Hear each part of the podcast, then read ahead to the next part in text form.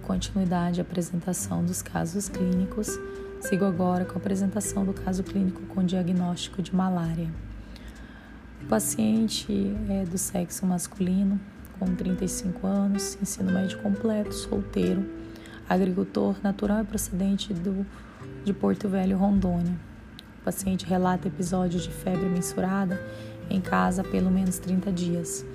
Menciona que nas duas primeiras semanas sofria de febre diariamente, seguida de calafrios e cefaleia, e que após o período de duas semanas passou a seguir uma periodicidade de dois dias de febre com a febre intensa, seguida de calafrios, dores de cabeça e sudorese intensa. O paciente chegou a fazer uso de pirona, uma grama, sem prescrição médica, no entanto, houve apenas uma leve resolução do caso. Informa ainda ter percebido aumento do volume abdominal, seguido de episódios de náuseas, vômitos e apresenta ainda mialgia e hipertemia. Antecedentes médicos patológicos do paciente.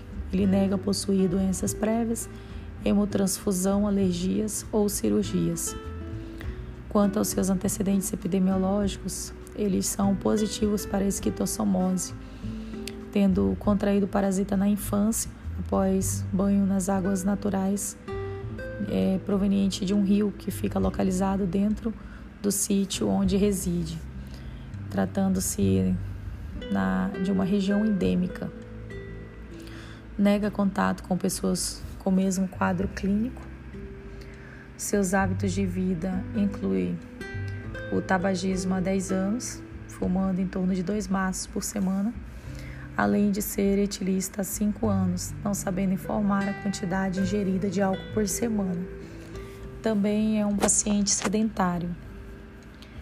Após o exame físico, identificou-se que esse paciente se encontra em estado geral regular, um pouco abatido, anictérico e acinótico, possuindo mucosas descoradas, pressão arterial de 130 por 85, frequência cardíaca de 90 batimentos por minuto, frequência respiratória de 18 por minuto, temperatura corporal 40 graus saturação de oxigênio 96% em ar ambiente, estando neurologicamente lúcido e orientado de tempo e espaço. Esse paciente foi colocado no leito de observação com o objetivo de investigação diagnóstica, monitorização, repouso e com dieta livre, justamente com venóclise, juntamente com venóclise. O médico plantonista solicitou a realização de exames de hemograma completo, enzimas hepáticas, eletrólitos e hematoscopia.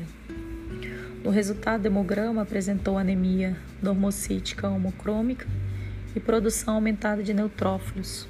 Os eletrólitos estavam normais, no entanto, o exame de hematoscopia com esfregaço do sangue periférico, neste pôde-se observar hemácias parasitadas pelo plasmódio vivax. Neste caso, os dados apresentados para diagnóstico da malária é, foram baseados nas seguintes informações: o paciente ser natural e procedente da região amazônica, residir em área rural, com presença de rio na proximidade da casa, febre seguida de calafrio e cefaleia, sudorese intensa, febre elevada, náuseas, vômito hipertermia, anemia pneumocítica homocrômica e hemácias parasitadas pelo Plasmodium vivax.